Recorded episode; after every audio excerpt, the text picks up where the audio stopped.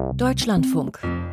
Computer und Kommunikation. Mit Manfred Kläuber am Mikrofon. Das sind unsere Themen. Nachrüstung, wie digitale Angriffe auf kritische Infrastrukturen besser abgewehrt werden sollen. Massenüberwachung. Geheimdienste fordern mehr Überwachung zum Schutz von empfindlichen Anlagen und Strukturen. Plansteckdose.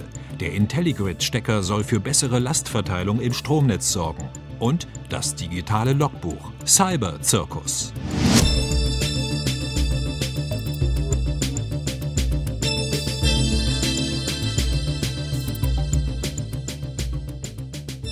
Technikfolgenabschätzung ist wichtiger als jemals zuvor. Wir leben in Zeiten vielfältiger Unsicherheiten und multipler Krisen. Kai Gehring war das. Gehring ist Bundestagsabgeordneter von Bündnis 90, die Grünen, und er sprach zur Eröffnung der sogenannten EPTA-Konferenz, die auch ein wenig verständlicher als Technikfolgenabschätzung-Konferenz genannt wird. Das war am Montag dieser Woche im Reichstagsgebäude in Berlin. Im Langtext heißt die Veranstaltung übrigens Konferenz der Mitgliedstaaten des European Parliamentary Technology Assessment Network. Sie fand erstmals nach zwei Jahren wieder in Präsenz in Berlin statt. Gehring hat diese Konferenz als Vorsitzender des Bundestagsausschusses für Bildung, Forschung und Technikfolgenabschätzung eröffnet. Und eines von drei Themen war die kritischen Infrastrukturen und ihr Schutz. Das hat ja in dieser Woche das politische Berlin und die Sicherheitsexpertinnen und Experten extrem beschäftigt, Peter Welchering. Oh ja, nach der Sabotage an Glasfaserkabeln für den Zugfunk oder nach dem Anschlag auf die Gaspipelines Nord Stream 1 und 2 und nach dem Ausfall gleich mehrerer Internetunterseekabel in den vergangenen Tagen, da hat das Thema massiv an Bedeutung gewonnen. Die Behörden sind aufgeschreckt, das politische Berlin ist aufgeschreckt, Sicherheitsunternehmen wittern hervorragende Geschäfte, ja und einige Medien berichten teilweise in Katastrophenstimmung. Nur wenige Meter von der EPTA-Konferenz entfernt, auch im Reichstagsgebäude, fand ebenfalls am Montag eine öffentliche Anhörung der Präsidenten von Bundesnachrichtendienst und Bundesamt für Verfassungsschutz sowie der Präsidentin des militärischen Abstimmdienstes statt. Und da ging es über weite Strecken auch um den Schutz kritischer Infrastrukturen. Die Geheimdienste sehen da natürlich die Chance, noch weitergehende Überwachungspläne durchzusetzen. Währenddessen warnen Sicherheitsexperten aus Industrie und Wissenschaft davor, einfach auf nur mehr Überwachung und Mustererkennung zur Analyse von Massendaten zu setzen, sondern sie fordern ein ganzheitliches Sicherheitskonzept mit mehr Redundanzen sodass beim Ausfall eines Systems in einer kritischen Infrastruktur auf ein Ersatzsystem zurückgegriffen werden kann. Also da tut sich im Augenblick sehr viel. Ja, und was da in dieser Woche wie diskutiert wurde zum Schutz vor digitalen Angriffen auf kritische Infrastrukturen, das haben wir zusammengefasst. Stellen Sie sich mal nur für eine Sekunde vor, die Lichter gehen aus und vielleicht fällt auch der Ton aus. Und was würden wir als erstes denken? Okay, irgendein Techniker hat etwas durcheinander gebracht oder eine Sicherung ist gerade rausgeflogen oder was auch immer. Die Stromversorgung wird schon in ein paar Sekunden wiederhergestellt sein. Wir alle haben so etwas schon erlebt. Damit leitete der Schriftsteller Mark Ellsberg, bekannt geworden durch seinen Roman Blackout, seine Keynote auf der Technikfolgenabschätzung-Konferenz am Montag ein.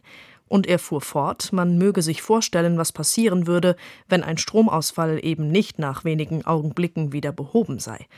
Dieses Szenario hat er in seinem Roman beschrieben. Und eine Studie des Büros für Technikfolgenabschätzung beim Deutschen Bundestag hat es bereits im Sommer 2011 ermittelt. Seitdem haben zahlreiche Sicherheitsforscherinnen und Forscher daran weitergearbeitet und Analysen vorgelegt. Sie alle sind sich einig. Die Folgen wären fatal, und zwar schon nach ein bis drei Tagen. Das gesellschaftliche Leben und staatliche Institutionen würden nach wenigen Tagen zusammenbrechen. Deshalb wird der kritischen Infrastruktur Stromversorgung auch inzwischen eine hohe Aufmerksamkeit zuteil. Andere Bereiche wie Wasserwerke, Bahnverkehr, Telekommunikation, Bargeld oder Lebensmittelversorgung sind da teilweise noch etwas unter dem Radar. Da müssten wir besser werden, und sein Amt bemühe sich auch erheblich darum, meinte Thomas Haldenwang, Präsident des Bundesamtes für Verfassungsschutz, bei der öffentlichen Anhörung der Geheimdienstchefs am Montag im parlamentarischen Kontrollgremium. Ganz besonders müssen wir uns Sorgen machen natürlich um unsere kritischen Infrastrukturen. Darauf haben wir auch reagiert. Wir stehen in einem intensiven Austausch auch mit den Betreibern kritischer Infrastrukturen. Es geht vor allen Dingen um Cyberangriffe gegen kritische Infrastrukturen, dass sie ihre Systeme härten können, dass sie die Indicators of Compromise aktueller Angriffsserien kennenlernen, dass sie sich dagegen schützen können, dass sie allgemein von uns Hinweise bekommen, wie sie sich gegen eben Cyberattacken und sonstige Attacken Attacken wehren können. Auch Sicherheitsüberprüfungen des Personals äh, von äh, kritischen Infrastrukturen ist ein ganz wichtiges Thema und kann vielleicht sogar zukünftig noch weiter intensiviert werden. Die Verfassungsschützerinnen und Schützer sehen hier durchaus ein gut ausbaubares Geschäftsfeld. Der militärische Abschirmdienst und der Bundesnachrichtendienst ebenso. Neben der Sicherheitsüberprüfung von Personal, das für kritische Infrastrukturen arbeitet, wollen die Geheimdienste vor allen Dingen mehr Überwachung. Doch solche Überwachungsmassendaten müssen analysiert werden, etwa um Sicherheitsprognosen oder Bedrohungsszenarien ableiten zu können. Da setzen die Nachrichtendienste auf Mustererkennung, künstliche Intelligenz zur Abwehr von Angriffen auf kritische Infrastrukturen. Verfassungsschutzchef Thomas Haldenwang. Künstliche Intelligenz. Auch hier gibt es bei uns eine entsprechende Arbeitsgruppe in unserer Technikabteilung, die entsprechende Forschungen zusammenstellt oder eben auch selber vornimmt und entsprechende Tools auch selbst entwickelt. Hier geht es vor allen Dingen darum, dass wir die in Mengen anfallenden ja, Massendaten vereinfacht schneller analysieren können. Und da sind wir auf einem recht guten Weg, aber eben auch erst am Anfang eines Weges. Für die AG Kritis, die sich mit dem Schutz kritischer Infrastrukturen beschäftigt, ist das allerdings der falsche Weg. Technische Absicherung statt Überwachung lautet deren Empfehlung. AG Kritis-Sprecher Manuel Artuk. Wir brauchen gute Resilienz in Form von Ausfallsicherheit und Redundanzen und gute Gesetzgebung, die einen sicheren Betrieb anregt, statt Schlupflöcher zu bieten. Ebenso wie wir halt auch eine gute Digitalisierung der kritischen Infrastrukturen benötigen. Das wäre dann eben eher Security by Design und Privacy by Design für einen langfristig sicheren Betrieb von kritischen Infrastrukturen und nicht Blockchain oder KI als kurzfristiger Hype. Welche konkreten Maßnahmen brauchen wir denn, um kritische Infrastrukturen besser vor digitalen Angriffen schützen zu können, Peter? Ach, das sind teilweise schon sehr lang diskutierte Maßnahmen, wie etwa das systematische Aufspüren und Schließen von Sicherheitslücken. Und was das Schließen von Sicherheitslücken und Schwachstellen angeht, da sind die Geheimdienste da in der Regel eben nicht an Bord, weil sie die Sicherheitslücken für ihre Spionage und sonstige Geheimdiensttätigkeit brauchen. Oder es geht um die Redundanz der Systeme, um eben bei konkreten Angriffen auf ein Ersatzsystem ausweichen zu können. Es geht um Verschlüsselung. Es geht um Segmentierung von Netzwerken, Überwachung der Schnittstellen bei gleichzeitiger Reduzierung des bisherigen Schnittstellenaufwuchses. Also alles keine wirklich neuen Maßnahmen. Und es geht etwa auch um dezentrale Datenhaltung in kritischen Bereichen. Teilweise wird die Umsetzung solcher Maßnahmen ja schon seit 20 Jahren oder länger gefordert. Aber bisher konnten sich in vielen Fällen eben die IT-Sicherheitsexperten nicht gegen Nachrichtendienste, Militärs und Sicherheitsbehörden generell durchsetzen. Jetzt werden aber diese Schwachstellen intensiver diskutiert. Deutet das nicht auf eine andere Bewertung hin? Eigentlich nicht, denn der Frontverlauf in der Debatte, der ändert sich ja nicht. Da haben wir die Sicherheitsbehörden auf der einen Seite, allen voran das Bundesministerium Ministerium des Innern. Da werden Massenüberwachung, Vorratsdatenspeicherung, Nutzung von Sicherheitslücken für die Zielfahndung und ähnliche Maßnahmen gefordert. Und an der konkreten technischen Umsetzung wird dann auch gearbeitet. Und auf der anderen Seite gibt es dann die IT-Security-Experten, Wissenschaftler, AG Kritis, Industrievertreter. Die weisen darauf hin, dass für den digitalen Schutz von Infrastrukturen eben Sicherheitslückenmanagement, Patchmanagement, Verbot von Datenerhebung für die Profilierung und zur Prognose persönlichen Verhaltens oder ein Verbot von Vorratsdatenspeicherung sein müssten, dass ständig notwendige Penetrationstests mit direkter Bewertung und Reduzierung von Sicherheitsrisiken vonnöten sind. Im Augenblick verschiebt sich die Diskussion zwar tatsächlich wieder etwas stärker in Richtung Sicherheitsbehörden und deren Überwachungspläne, weil von deren Seite auch mit Katastrophenszenarien gespielt wird. Unsere IT-Sicherheitsgesetze sind da aber völlig unzureichend, weil nämlich Sicherheitsbehörden, Nachrichtendienste und so weiter eben gerade ihre Interessen durchsetzen. Und in Krisenzeiten, da hören Regierung und Politik insgesamt natürlich lieber und stärker auf die Vertreter der Sicherheitsbehörden. Das heißt also übersetzt, im Prinzip wissen wir ziemlich genau, was zu tun ist, aber es fehlt der politische Wille zur Durchsetzung? Ja, genau das ist auf der EPTA-Konferenz am Montag, also auf der Konferenz zur Technikfolgenabschätzung, ziemlich deutlich herausgekommen. Insbesondere die Analysen der Technikfolgenabschätzung, die haben ja die Risiken, die haben auch die potenziellen Angriffsziele in der kritischen Infrastruktur, die haben auch die Schwachstellen ziemlich schonungslos offengelegt. Und in der Folge sind ja sogar teilweise auch seit vielen Jahren Sicherheitsmodelle und Sicherheitsmethoden erarbeitet worden. Doch die werden eben weder flächendeckend noch ausreichend angewendet. Und zum Teil fehlen dafür sogar die gesetzlichen Grundlagen. Also etwa ein Teil der Wasserwerke gilt immer noch nicht als kritische Infrastruktur. Zum Teil fehlt aber auch die Kontrolle. Und zum Teil wird einfach technische Sicherheit tatsächlich durch die Interessen der Nachrichtendienste und anderer Sicherheitsbehörden verhindert, siehe Vorratsdatenspeicherung, die ja eben auch ein Sicherheitsproblem darstellt. Kritische Infrastrukturen im Fokus der Nachrichtendienste. Darüber sprach ich mit Peter Welchering. Vielen Dank. Der Podcast von Computer und Kommunikation. Kostenlos abonnieren. Überall da, wo es Podcasts gibt. Auch in unserem nächsten Beitrag geht es um die Energieversorgung und die Probleme, die in nicht allzu ferner Zukunft zu lösen sind. Wollen wir auf die Kraft aus der Steckdose nicht verzichten? Bekanntlich hat ja vor allem die Energiewende auch die Folge, dass immer mehr Stromerzeuger wie Windräder oder Solaranlagen zwar sauberen Strom liefern, der aber nur dann produziert werden kann, wenn die Bedingungen stimmen, sprich wenn der Wind weht oder die Sonne scheint. Um das auszugleichen, ist eine aufwendige Netzsteuerung erforderlich, die dafür sorgt, dass Stromquellen zu und abgeschaltet werden, um die Stabilität insgesamt zu gewährleisten. Unterstützend kommen dann noch Stromspeicher hinzu, wie etwa Wasserkraftwerke oder demnächst auch die Batterien der Elektroautos. Und nicht zuletzt könnten auch viele Stromverbraucher mit in die Steuerung einbezogen werden, um zum Beispiel große Lasten erst dann anzuschalten, wenn es Strom satt gibt. Ein Team der Fachhochschule Kiel beschäftigt sich genau damit. Wie können Großverbraucher im Haushalt so gesteuert werden, dass das Stromnetz entlastet wird? Dafür haben sie einen intelligenten Stecker entwickelt. Und Projektingenieur Benjamin Mahler hat mir diesen IntelliGrid-Stecker erklärt. Es wird so viel Strom jetzt produziert werden in den nächsten 12 bis 18 Monaten, dass das Stromnetz das gar nicht mehr verarbeiten kann. Es kommt zu einem Überfluss. Und mit unserem System könnten wir dieses Netz erweitern, indem wir durch steuerbare Großverbraucher in den privaten Haushalten ja den Strom praktisch direkt gezielt abnehmen. Das könnte man dann so steuern, dass die Waschmaschine dann wäscht, wenn besonders viel Strom da ist. Ganz genau, das ist die Kernidee für den Trockner, die Waschmaschine und den Geschirrspüler. Das sind so die drei üblichen großen Haushaltsgeräte, die auch Standby vertragen können.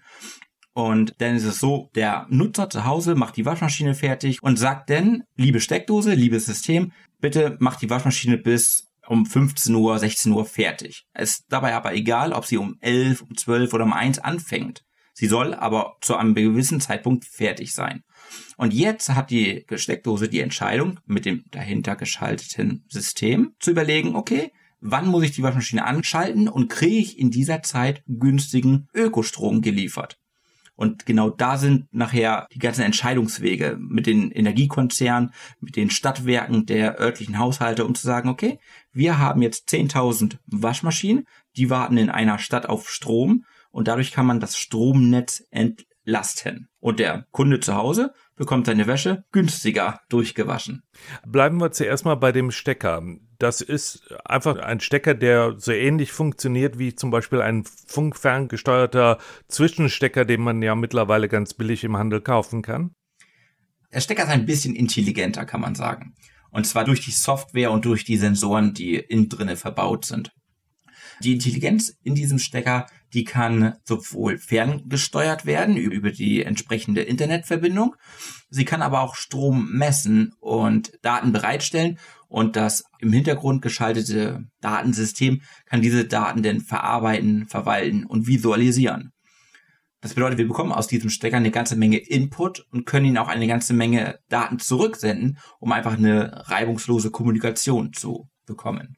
Ein Problem könnte aber sein, dass die Waschmaschine oder die Geschirrspülmaschine, die dann hinter diesem Stecker dranhängt, das ganze System nicht versteht, weil normalerweise, wenn der Strom weg ist, dann ist das für eine Waschmaschine eben halt Stromausfall und wenn der Strom wieder da ist, tut sie gar nichts. Wie haben Sie dieses Problem gelöst? wir befinden uns ja gerade in der Testphase mit entsprechenden Haushalten im dänischen Raum und im deutschen Raum. Und wir werden jetzt in unserer Testphase die Geräte berücksichtigen, die natürlich genau diese Kriterien erfüllen. Also nach einem simulierten Stromausfall einfach weiterarbeiten. Bei den Geräten, wo praktisch ein Stromausfall zum Abbruch des Waschgangs führt und man neu starten müsste, manuell durch den Knopf, die können wir natürlich jetzt gerade noch nicht berücksichtigen. Da ist es natürlich geplant mit den großen Herstellern der Haushaltsgeräte, die ja auch schon smarter entwickeln, smarter denken, smartere Lösungen integriert haben, dass man da eine Kombination herstellt, um zu sagen, jetzt können wir auch in diese Geräte, die smartfähig sind, ein Ping reinschicken, um zu sagen, bitte setz doch deine Arbeit einfach fort mit welchen Daten arbeitet das denn im Moment aktuell? Sie müssen ja im Moment die Informationen zum Beispiel darüber, wann der Strom besonders günstig ist oder wenn zu viel Strom vorhanden ist, der abgenommen werden muss. Diese Daten müssen Sie ja bekommen und auch aufbereiten. Im Moment benutzen wir die Daten aus der Strombörse Nordpool wo die meisten Energieversorger und Stadtwerken in Deutschland ihren Strom einkaufen und beziehen und auch mit diesen Daten arbeiten. Geplant ist es natürlich aber, direkt mit den Erzeugern zu kommunizieren und diese Daten in unsere Datenbank oder unsere Daten in deren Datenbank einzuspeisen, um einfach auch den örtlichen Stadtwerken die Möglichkeit zu geben, okay, nehmen wir als Beispiel die Stadtwerke Flensburg, die wissen, jetzt läuft Windkraft, jetzt läuft Photovoltaik, wir müssen einfach jetzt die Energie loswerden oder wir möchten die an die Haushalte rüber vermitteln. Und da wird jetzt gerade an Kooperation gearbeitet, gedacht, um genau mit den Erzeugern zusammenzuarbeiten. Besonders bei den Erzeugern bedeutet das ja, dass sie relativ viel umstellen stellen müssen, denn sie müssen ja tatsächlich dem Benutzer oder der Benutzerin die Möglichkeit geben, dadurch auch tatsächlich nicht nur Strom sparen zu können oder Energie effizient zu nutzen, sondern auch ein bisschen Geld zu sparen. Das bedeutet, die elektronischen Zähler müssen darauf reagieren, die Zeiten müssen genau festgestellt werden, es müssen jede Menge Daten verarbeitet werden und am Ende muss dann auch ein Rabatt eingeräumt werden. Wie sieht's denn aus mit den Energieversorgern? Haben die wirklich Interesse dran, solch ein System zu implementieren? Reagieren? Also wir haben derzeit in unserem Projektstatus konkreten Kontakt zu zwei Energieversorgern, einmal einen sehr, sehr nördlichen und einmal einen sehr, sehr südlichen. Einer liegt in Baden-Württemberg und der andere liegt in Nordschleswig-Holstein. Und ich habe eben schon von der Stadtwerke Flensburg erzählt, die hatten selber die Idee, haben es dann aber verworfen aufgrund von Kapazitäten und Personalaufwand. Also die sagen, die Idee ist super, muss weiter verfolgt sein und dann muss man herausfinden, zu welchen Konditionen man einfach zusammenarbeiten kann. Und wenn man jetzt mal die ganzen Pressemitteilungen hört aus Baden-Württemberg, dass immer mehr Photovoltaikeinlagen aufs Dach gebaut werden bei neu gebauten Häusern und, und Altbauten nachgerüstet werden sollen, die kriegen auch eine sehr, sehr hohe Stromlast in die Netze, weil immer mehr Generatoren einfach Strom produzieren. Und dieser Strom muss halt geleitet und gelenkt werden. Und äh, die sind auch total offen und sagen, es ist genau der richtige Zeitpunkt, um jetzt auf den Markt zu gehen mit unserem Steckern und unserem System. Sie sagen, das ist ein Testlauf, den Sie mit Versuchs-Userinnen und Usern machen wollen. Da suchen Sie auch noch Leute, die da mitmachen. Sagen Sie etwas über die Voraussetzungen, um tatsächlich solch einen Testlauf machen zu können. Was muss im Haushalt sozusagen an Voraussetzungen da sein, um wirklich effizient einen Erfahrungsschatz zu bringen? Also die wichtigste Voraussetzung ist, man muss Lust haben, an einem Forschungsprojekt teilzunehmen. Der geht über zwölf Wochen. Man wird interviewt am Anfang, in der Mitte, am Ende und muss einfach die Ergebnisse, die man selbst erlebt hat, die Erfahrungen, den Umgang mit der App, mit dem System einfach auch teilen wollen. Dann sollte WLAN zu Hause vorhanden sein. Die Geräte, Trockner, Waschmaschine und Geschirrspüler habe ich eben schon erwähnt, die sollten nach einem simulierten Stromausfall einfach mal Stecker ziehen oder die Sicherung rausdrehen, nach Einschalten des Stroms weiterlaufen. Mehr wird nicht benötigt. Sie haben beschrieben, dass die Datenplattform von Ihnen erstellt ist, dass die App erstellt ist und der Stecker erstellt ist. Wenn Sie jetzt diesen Feldversuch gemacht haben, wie geht es dann weiter? Geplant ist aus diesem ganzen Forschungsprojekt ein Unternehmen zu gründen. Und das Unternehmen in Deutschland und in Dänemark auch so zu vertreiben, dass man diese Stecker, ja, und die Haushalte mit diesen Steckern einfach versorgen kann, um wirklich das zukünftig überlastete Stromnetz einfach zu entlassen. Das ist äh, unser Auftrag mit diesem Forschungsprojekt, mit diesem Feldversuch, mit den Ergebnissen zu sagen, okay, es hat so gut geklappt und es funktioniert nicht nur in der Theorie, es funktioniert auch physikalisch, dass wir das Stromnetz so entlasten können, dass wir daraus ein marktfähiges Produkt machen. Aber Voraussetzung ist tatsächlich, dass dann eben halt die Energieversorger bereit sind, auch entsprechende Rabatte oder Belohnungen dafür an die Kunden weiterzugeben. Das ist einer der Voraussetzungen. Jetzt kann man auch überlegen, es wird in Deutschland immer mehr Smart Meter geben. Das sind intelligente Stromzähler. Die örtlichen Versorger, die werden natürlich nachziehen und Strompreismodelle anbieten, die mit diesen Strommessgeräten zusammenarbeiten. Das bedeutet, wir werden Tarife erleben, die einfach stundenaktuell sind. Und das bedeutet, morgens wird der Strom vielleicht mehr kosten als über die Mittagszeit, wenn alle Leute auf der Arbeit sind, wo aber am meisten Photovoltaik produziert wird. Und alleine deswegen, wenn der Kunde schon zu Hause sagen kann, mit dem intelligenten Stecker und sagen kann, okay, auch wenn ich das Signal nicht von der Stadtwerke bekomme, kann ich den Stecker ja benutzen und selber auch steuern und sagen, okay, ich möchte auf jeden Fall, dass mittags um 12 Uhr, wenn der Strom am günstigsten ist, meine Wäsche gewaschen wird. Und schon bekommt er auf jeden Fall ein Benefit auf seiner eigenen Rechnung auch wenn die Stadtwerke da nicht direkt involviert ist als Steuerungspol. Das war Benjamin Mahler von der Fachhochschule Kiel über den IntelliGrid-Stecker zur Entlastung der Stromnetze. Digitales Logbuch. Computer und Kommunikation. Eintrag 17023. Moin. Moin, Dicker. Was ist das denn? Ach, mein Piano. Bin am Staubwischen. Ich mach wie einen Klingelton. Hör mal. Hör auf, hör auf, hör auf. Notenfälschung. Nee, warte mal. Hochverehrtes Publikum, der große Knackilini, vercybert ohne Netz und doppelten Boden. Knacki? Ja, Dicker. Mach nicht so einen Zirkus. Wir sind doch mittendrin im Zirkus, Dicker. Du auch. Das wüsste ich aber. Bist doch längst vercybert. Applaus für unseren großen Schrödinger. Wer, der mit der Katze? Genau. Spielst du mit? Du machst den Cyberclown, ich den Direktor zaubert alles aufs Hochseil und höher und wieder runter. It's magic. Eben noch auf dem Land und jetzt schon im Glassack zu den unendlichen Weiten des Weltalls. Unser Netzausbau. Hey, der ist doch grad gestoppt. Gut aufgepasst, Dicker. Eben noch ohne Netz auf dem Land. Plötzlich Schrödingers Euronetz. Applaus für den Satelliten mit Doppelwumms. Starlink? My Darling, Starlink kann jeder. Ich verrate dir mal einen Zaubertrick. Wenn Musk keine Lust mehr hat, ist Starlink weggecybert. Satelliten fürs Euronetz sind jetzt in Sicht, vielleicht. Als Idee. Irgendwann. Aber Cyber, Cyber. Jetzt ist ja wieder gestoppt, der Netzausbau. Tja, weil geostationäre Satelliten vielleicht besser sind. Aber wir haben doch Glasfaser. Glasfaser. Wir haben aber mehr Kupfer und das ist sicherer. Hä?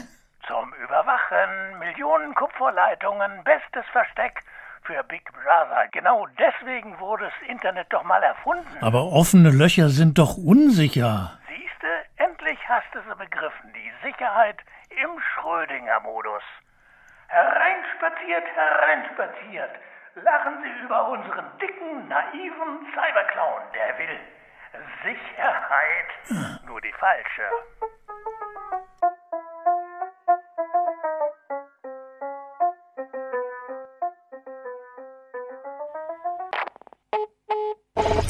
Digitales Logbuch. Name Nölke Wolfgang. File closed.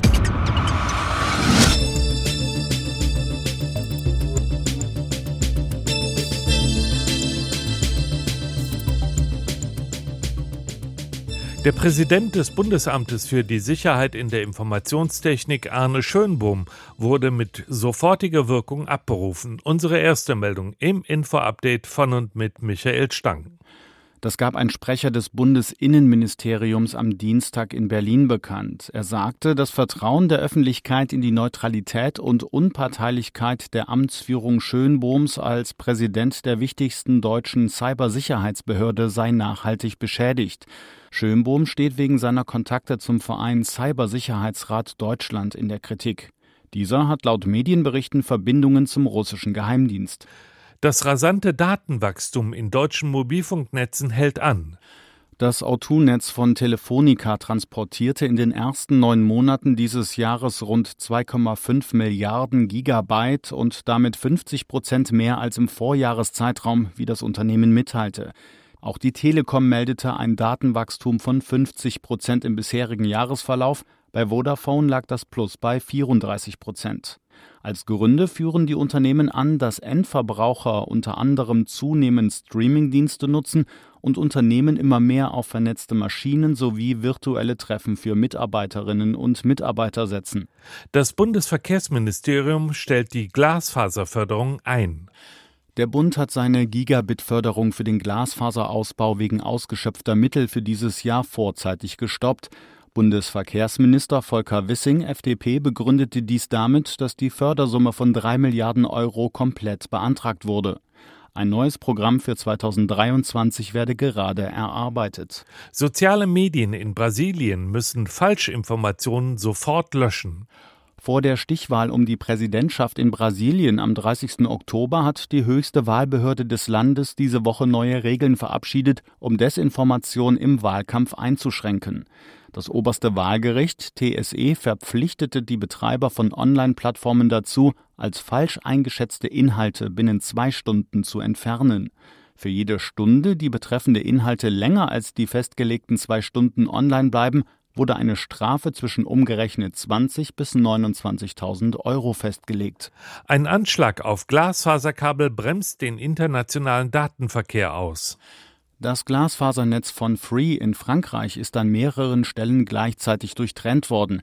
Die französische Polizei erklärte am Freitag, sie untersuche mehrere Unterbrechungen in der französischen Metropole Marseille. Der Kabelbruch in Südfrankreich hat dem Rechenzentrumsbetreiber und Security-Anbieter Scalaire zufolge wichtige Verbindungen nach Asien, Europa, den USA und möglicherweise zu anderen Teilen der Welt beeinträchtigt. TikTok versagt bei Falschinformationen zu Wahlen in den USA. Die Algorithmen des Videoportals können offenbar nur schwer Anzeigen erkennen, die offensichtliche Fehlinformationen über US-Wahlen enthalten. Das geht aus einem Bericht der Nichtregierungsorganisation Global Witness hervor. Geprüft wurde, inwieweit Facebook, YouTube und TikTok auf US-Wähler abzielende Falsch- und Desinformationsanzeigen vor den Zwischenwahlen im November erkennen und entfernen können. Am schlechtesten schnitt demnach TikTok ab, wo 90 Prozent der eingereichten Anzeigen nicht erkannt wurden. In Österreich kommt der digitale Führerschein. In Österreich können Autofahrer ab sofort ihren klassischen Führerschein zu Hause lassen und bei einer Kontrolle stattdessen eine digitale Variante vorzeigen. Dafür werden Führerscheindaten mittels der App E-Ausweise im Smartphone gespeichert. Der digitale Führerschein ist ein Meilenstein am Weg in die Digitalisierung, sagte Innenminister Gerhard Karner bei der Vorstellung des digitalen Dokuments diese Woche. Sternzeit 22. Oktober. Die Kölner Sternwarte mit dem Bürgerteleskop. Die weithin sichtbare Sternwartenkuppel auf dem Dach des Schiller-Gymnasiums in Köln beherbergt das CLT, das Cologne Large Telescope. So wird das Instrument in Anlehnung an das VLT, das Very Large Telescope, im Scherz genannt. Während das Pendant in Chile über Spiegel mit gut 8 Metern Durchmesser verfügt, kommt das Teleskop in Köln nur auf 60 cm. Für eine Amateureinrichtung ist dies eine mehr als beachtliche Größe. Das Teleskop in Chile dient allein der Forschung, das in Köln allein der Freude des Publikums. Denn es gehört der Volkssternwarte Köln, einem gemeinnützigen Verein, der die Begeisterung für den Himmel in die Öffentlichkeit trägt. Vor 100 Jahren gründeten einige Enthusiasten die Vereinigung der Sternfreunde Köln. Später verfügte man über eine Sternwarte auf der Schule am Großen Griechenmarkt, die allerdings im Krieg zerstört wurde. In den 60er Jahren bezog die Volkssternwarte den heutigen Standort in Köln-Sülz. Vor zehn Jahren kam dann das Großteleskop hinzu, mit dem die Besucherinnen und Besucher Mondkrater, die Jupitermonde, die Ringe des Saturn und vieles mehr bestaunen können. Die rund 100.000 Euro, die das Teleskop gekostet hat, kamen vor allem durch viele Kleinspenden zusammen. Das Fernrohr von Köln ist ein himmlisch schönes Beispiel für bürgerschaftliches Engagement. Die Volkssternwarte bietet regelmäßig Vorträge und Sternführungen an. Denn Astronomie ist am schönsten, wenn das Licht der Himmelsobjekte ins eigene Auge fällt. Am besten am Okular des CLT. Solidarität zeigen. Ist der Hashtag Aktivismus in den sozialen Medien wirksam? Das ist unser Thema heute bei Streitkultur um 5 nach 5 hier im Deutschlandfunk. Soweit Computer und Kommunikation. Am Mikrofon war Manfred Kläuber.